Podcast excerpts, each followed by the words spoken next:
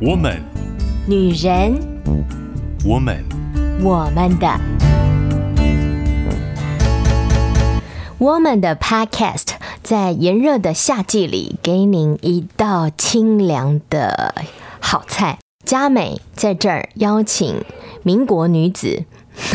Hello，你不是民国女子，你是介绍民国女子的讲者哦，米娅。对对对，你若是民国女子，那我就穿越了，还 是你穿越了？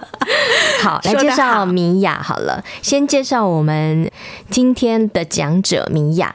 我不要用一个很传统的方式来介绍你好了。哦、虽然你是文学人，虽然你是中文系，虽然你是很棒的老师，你也是是很努力想要成为一个优秀的广播人，集结这么多的经历。好，就我对你的认识，我希望不要把你出卖了。我们今天要讲民国女子嘛，我们把这些优秀的才女拉出来到我们现代的这个场景舞台当中，我们重新的看待她们。那嗯，我也想要透过这个方式。呃，除了今天我们要讲的主角之外，米娅也是主角喽。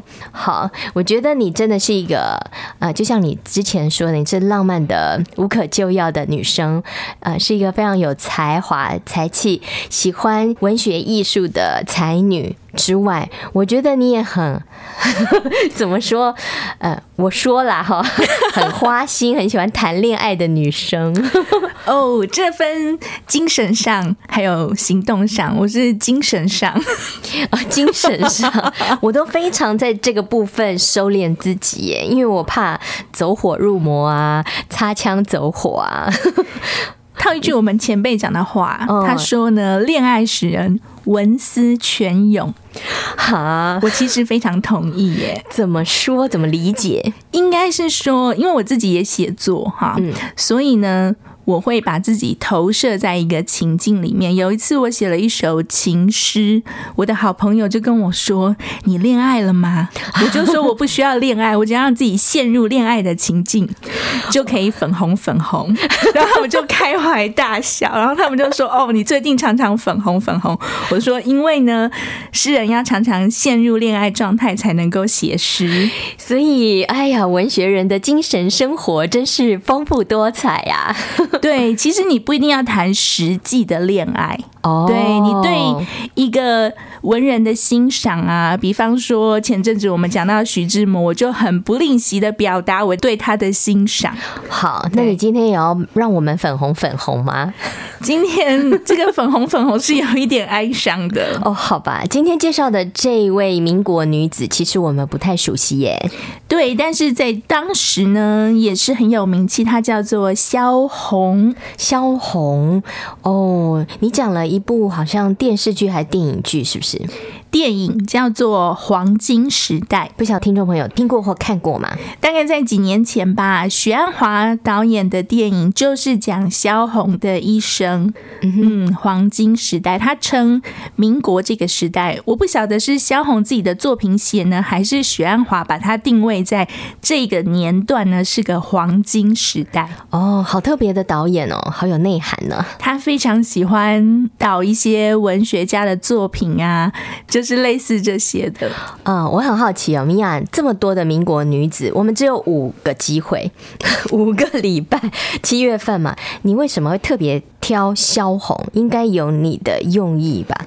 我尝试要挑几个不同类型的女孩子，所以我希望她们每一个人的情况都不太一样。嗯，那萧红为什么入选呢？是因为我觉得她是一个为了自由不顾一切的女子。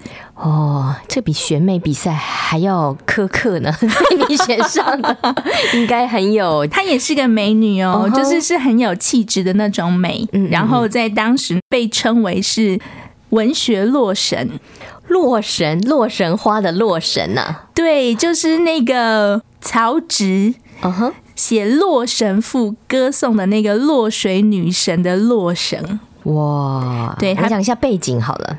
讲一下背景吗？嗯、你是说他吗？洛神父哦，洛神父吗？对对，这样才能够连接在一起啊。哦，其实呢，洛神就是一个非常有才华又美丽的女子。哦，把她比成对萧红，对呀、啊，比尼萧红是三十年代的文学洛神，就是说她文章写得好，又有气质，又是美女。又热爱追求自由，是很有勇气的勇敢女子。对，但是呢，他自己的家庭，他其实是很早的时候，他的母亲就过世了。哇哦！所以他养他。哎，对，他跟他的祖父关系非常的好，嗯，以至于当他的祖父过世的时候，他说：“我觉得我的天都要塌下来了，我觉得我的世界已经崩坏了。”他是用这么强烈的语气在形容这件事情。嗯，他有什么作品吗？他最有名的作品应该就是他生前的最后一部长篇小说，叫做《呼兰河传》，讲他的家乡。他是哈尔滨人，嗯，那他是住在呼兰区这个地方。你都读过吗？他的作品我不敢说所有的都读过，但是。她其实是民国时代，如果讲女作家里面呢，是很值得讨论的一位。嗯，你最喜欢她哪一部作品？我最喜欢的应该就是她的《呼兰河传》。嗯，她另外一个成名作也很推荐去欣赏的，叫做《生死场》，就是这一般称之为是她的成名作。哇，她其实是一个。文采非常好的作家，这在他中学的时候就可以看出端倪，因为他那个时候中学初中的时候，他的诗呢就发表在校刊上。哇，那一个崇尚自由的女子呢，中学毕业以后，她想要干嘛？你猜猜看。想要干嘛？应该有什么胸怀大志嘛？他想要继续读书，因为你知道，在那个时候，如果你的家庭背景没有那么的好，特别是读书的权利，可能常常都让给男孩子。女生要在家的。哦，对，他就跟着他的表哥离家出走了。他想要去念高中，当然也有一个说法，他就跟他的表哥私奔了啦。嗯嗯，但是我觉得就是两种都告诉听众朋友，你可以再去查考一些资料。我比较倾向他就是想要。去读书，嗯，就跟着他的表哥走了，在当时是很离经叛道的一件事。这么爱阅读，这么爱文学，天生的哦，天生的才女。对，但是呢，他因为这件事情就被家乡村子的人说三道四啊，以至于呢，嗯、其实家里面给他定了亲了。哦，哦对，是是是，然后这个 对方男生的哥哥呢，就想要退婚。生气了，对，就觉得说你怎么不守妇道？不管你是私奔还是要去求学，就怎么可以就跑走这样子？是是是。那后来呢？萧红因为她去读书也没有钱啊，就只好灰头土脸的回到家乡。然后呢，她还是跟她这个未婚夫在一起。然后这一次是真的私奔了，两个人啊，对，两个人就出去就同居了，还怀孕了。干嘛私奔呢？他已经？那时候还没有成亲，就是未婚夫妻。哦、好了，对，那男方的哥哥又想要退婚嘛。哦。结果呢，这两个生米煮成熟饭以后呢，萧红想说，那应该要娶她吧。没有想到，竟然这个男生就把她放在旅馆就跑了。天哪，好惨哦！对，这是他第一个遇人不淑。哇、哦。那这个女生怎么求救呢？想办法求救，她的求救就是写信给当时她投稿的一些刊物啊，请主编啊，请那些文人来救她。怎么救法？就是把她从旅馆里救出来，因为她欠了很多钱啊，旅馆也不让她走，哦、然后未婚夫又跑掉了，她又身怀六甲。后来是因为这个报刊的。其中的一个文人叫做萧军，跟他是同姓的军人的军，萧军去把他救出来，刚好那个时候发大水，所以呢，就是偷偷的把他救出来。发大水，旅馆也没有办法把他扣下来了。是是是，他就跟了萧军，然后肚子怀的是未婚夫的孩子。哎呀，命运真乖姐啊，遇人不淑，还好又遇到好的人可以帮助他。但是呢，接下来会发生什么事情呢？等一下，我们再来听听萧红又怎么了。今天 Woman 的 Podcast 佳美和才女米娅，我们来介绍民国女子萧红。她除了是位文学人才女之外，她还崇尚自由，在当年民国那个时代。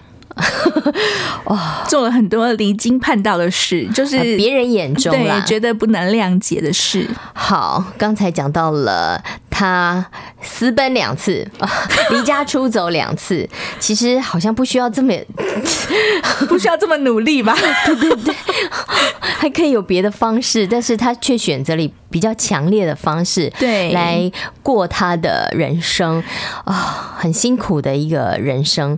啊，又遇到发大水，遇人不熟，还好遇到了一些好人可以帮助他。对，那这个好人肖军呢，也当时也是一个作家啦，就是租了一条小船，嗯、把那个萧红给救出来。她那时候已经怀孕了，对，然后孩子呢就生下来啦，因为不久萧红就。分娩了，但是呢，因为当时很穷，两个穷文人能够干嘛？然后呢，就把这个孩子送人了。哦，那很心痛哎，身为一个妈，对，没有错，很无奈，很，这真的是很无奈，就是不得已的下策啦，为了让孩子可以活下去。那。当然，萧军把萧红救出来。你知道，两个人有革命情感，两个都是文人，都喜欢写作，自然而然两个人就成了一对了，粉红粉红了。对，真的粉红粉红，不是精神上的粉红粉红。是，就开始共同生活，但是他们也没有固定的收入，好辛苦。那时候，萧军就是当家庭老师，然后还有就是借钱过日子。啊，太辛苦了，这是文人的结局吗？当然不是结局啦，但啦但就是有的时候我们真的是要注意一下现实，就是不能太形而上，不能太浪漫。后来的萧红呢？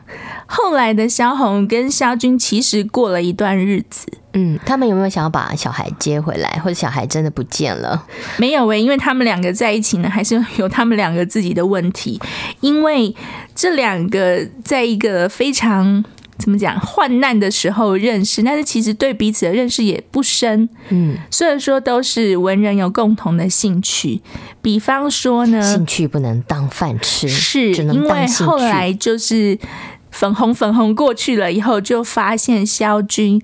萧军其实有暴力倾向，他是会打人的，脾气也不好，而且肖军自己很诚实的说，的确他真的打过萧红，在那个时候，就是又很穷又很冲突的时候，压力很大。对，那。萧红呢，其实同为作家，我们讲文人相亲这件事情哦，其实真的是非常有可能的，因为当时萧红的名气比萧军大，哇，那 你知道一个男人就开始嫉妒了，嗯嗯嗯，好，我们要快转，时间不够，嫉妒他的才华，后来呢，萧红跟萧军就黯然分手。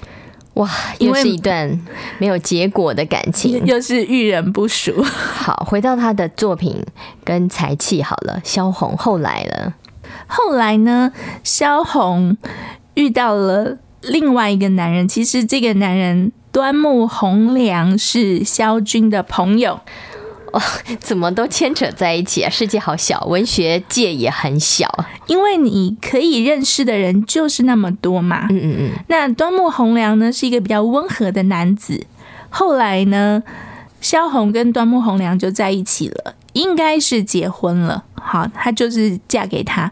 然后呢，呃，但是也发现到这个男孩子虽然温和，不会跟他吵架，不会打他，但是呢。有一点懦弱，好吧，有一好没两好，对，只能这么说。但是呢，萧红自己说，他说呢，我不想要轰轰烈烈，我跟端木在一起呢，就是想要平平稳稳、平平凡凡的过日子。他可以这样安然过日子吗？遇到这位温文儒雅的男子之后，还有别的吗？后来萧红就是生病了，他其实你知道他这么折腾自己哈，前半生是是是，然后其实什么发大水呀，然后又生产啊，嗯嗯嗯，讲老实话，其实是对身体很伤的，没有养好身体。没错，而且她那时候跟萧军分手的时候，她怀了萧军的孩子，嫁给了端木蕻良，有生下来吗？有生下来，但是就夭折了。哇，好。其实我觉得她是命运多舛的女子啦，嗯嗯，啊，她才活了短短的三十一岁，她最后是因为肺结核，太年轻了，对，药石无救，所以就过世了。好，作品呢，在这个过程当中，应该也有一些作品的呈现吧？最后她写的就是《呼兰河传》，写她的家乡。写他家乡的故事，他应该也没有机会回家乡了吧？对，他从十九岁离开了家乡呼兰河，离开了哈尔滨，就再也没有回去过。所以透过这部作品，也呈现他思乡之情。